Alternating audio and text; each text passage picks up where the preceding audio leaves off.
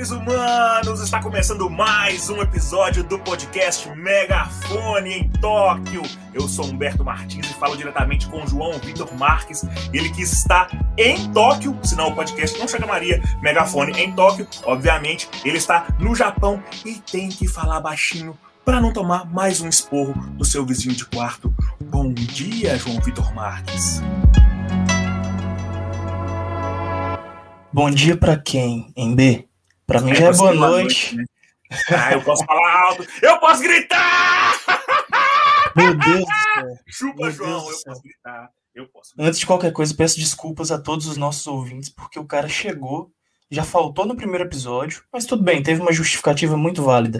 Chega ao segundo episódio já gritando, sentando na janela, né? Mas fui muito bem, né? eu não vou dizer nem substituído, porque eu não tenho nem roupa para isso. Fui muito bem representado aqui por Luísa Rocha, nossa querida Lurf, né? Que desembolou muito bem a resenha do podcast com você. Sim, foi bacana. Luísa, inclusive, está aqui com a gente, está acompanhando todo esse processo. Ela vai editar esse podcast, ela faz tudo. A gente só fala bobagem aqui e ela faz o trabalho duro. Ela finge que não tá. João, quero saber do você. O que é que pega hoje em Tóquio? Como é que tá aí? Tá frio, tá chovendo, tá calor? Tomou mais xingo do vizinho aí? E eu fiquei sabendo que você encontrou um negócio aí inusitado aí nessa quebrada. Posso chamar Tom Pois é. Pois é, em Belbão. Aqui tá extremamente quente, muito diferente do que estava aí, do que está aí em Belo Horizonte, de onde eu saí na sexta-feira. Tá úmido, né? Já que Tóquio rodeado por muitas águas.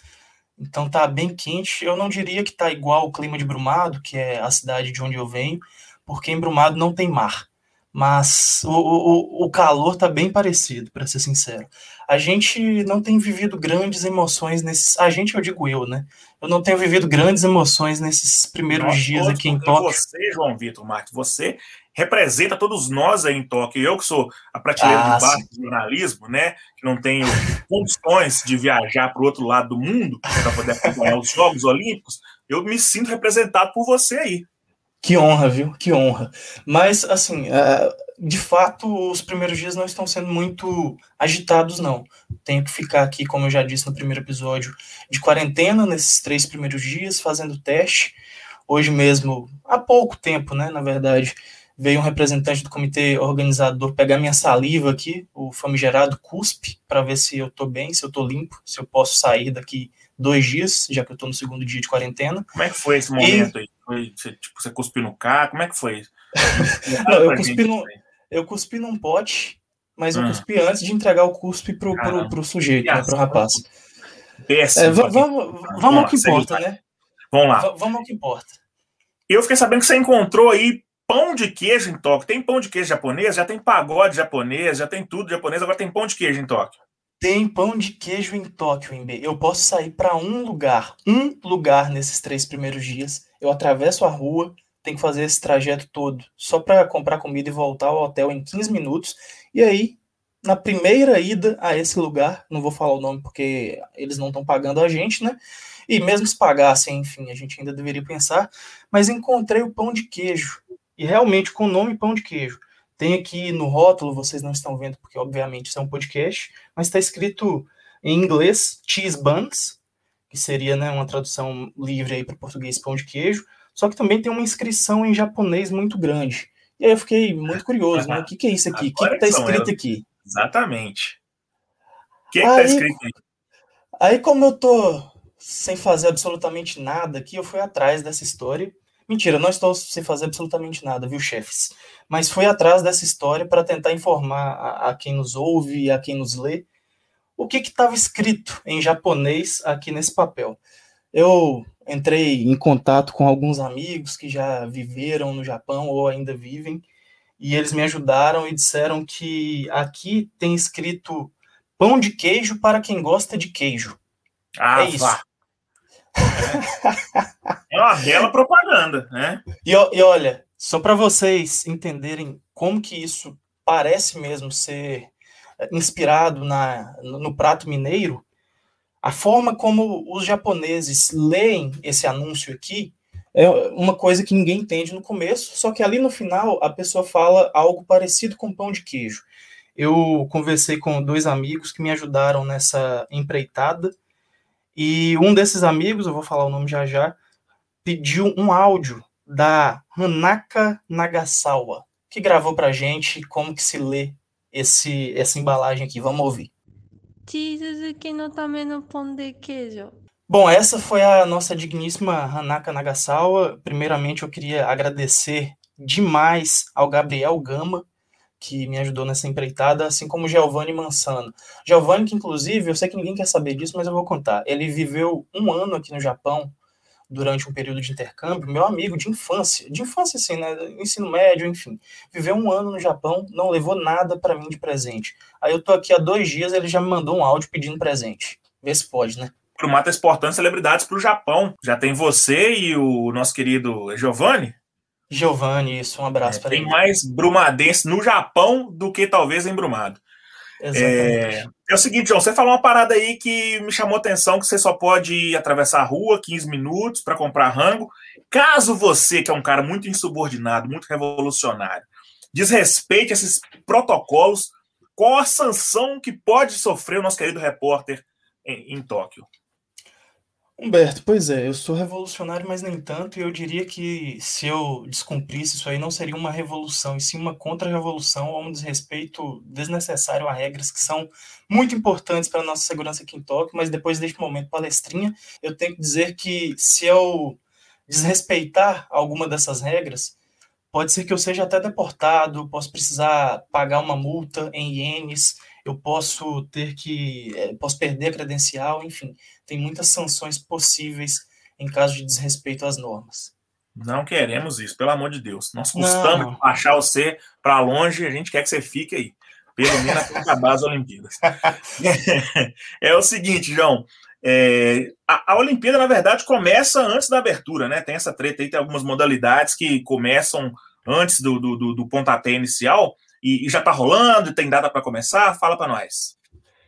Pois é, hoje, é, na terça-feira do Brasil, quarta-feira já aqui no Japão, já tem o primeiro evento. Vou até conferir aqui, eu escrevi matéria sobre isso agora. Ah, tá lá só que a memória. Todo mundo vai lá, acessa lá. Claro, é um jogaço, um jogaço de softball que volta à Olimpíada depois de algumas edições sem participar dos jogos que vai a partida vai colocar frente a frente a, a equipe anfitriã, o Japão, contra a Austrália. O jogo está marcado para 21 horas de Brasília, também conhecido como 9 da noite.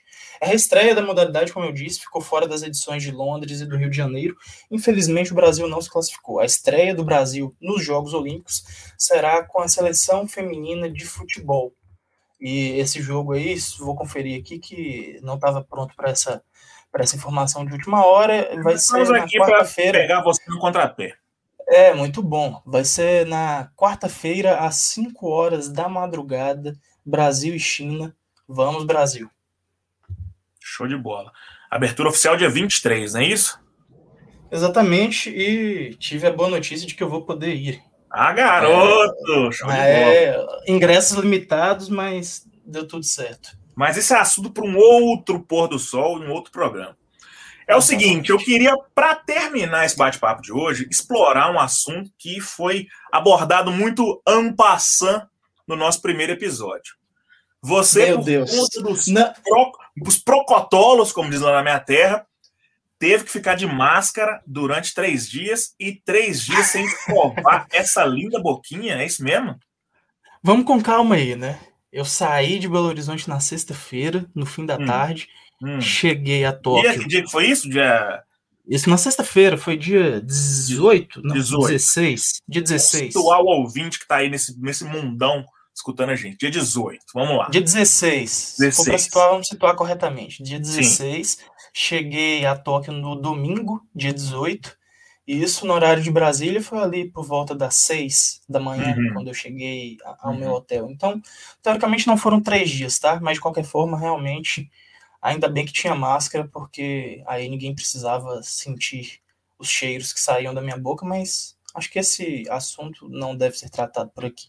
É, até porque, né? Não, nem, nem porque é um evento, o maior evento esportivo do mundo, mas em condições normais de temperatura e pressão também. É, é, há, há muito tempo que ninguém sente o aroma dessa boquinha sua de perto. Mas isso também é um assunto para um outro momento. É... Ninguém quer saber disso, não, hein, Exatamente. Posso que fala em outra coisa. Vamos terminar essa bagaça, esse nosso querido episódio, essa conversa, essa resenha com o João Vitor Marques, diretamente de Tóquio. João, muito obrigado por este momento, por fazer os pobres brasileirinhos viajar, nem que seja um pouquinho, nem que seja em pensamento, aí para o outro lado do mundo. E a gente volta amanhã falando sobre um assunto que é segredo, não vou falar agora, vocês vão ficar curiosos. Até porque eu também é. não sei sobre o que a gente vai falar. Oi, B, te agradeço demais, demais, demais. Mas já que eu fui achincalhado, zoado durante todo esse episódio, eu gostaria de fazer o mesmo agora, já que você, que faltou na primeira edição deste podcast, não fez o seu trabalho de forma correta neste final de podcast. Você esqueceu de perguntar qual palavra em japonês eu aprendi nas últimas 24 horas. Então vou fazer seu trabalho por você e vou dizer que a palavra que eu aprendi foi Ohio, que é um bom dia em japonês. Um beijo para todo mundo que nos ouviu até aqui, que aguentou essa prosa ruim mais uma vez. Até amanhã. Até amanhã. Ohio! Ohio!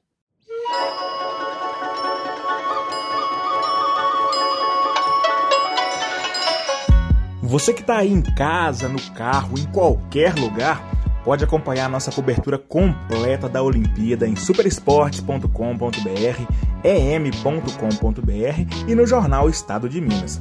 Ah, aproveita e segue a gente nas redes sociais. Somos superesportesmg no Twitter, Facebook, Instagram e no Quai. Esta edição foi produzida e apresentada por João Vitor Marques e Humberto Martins.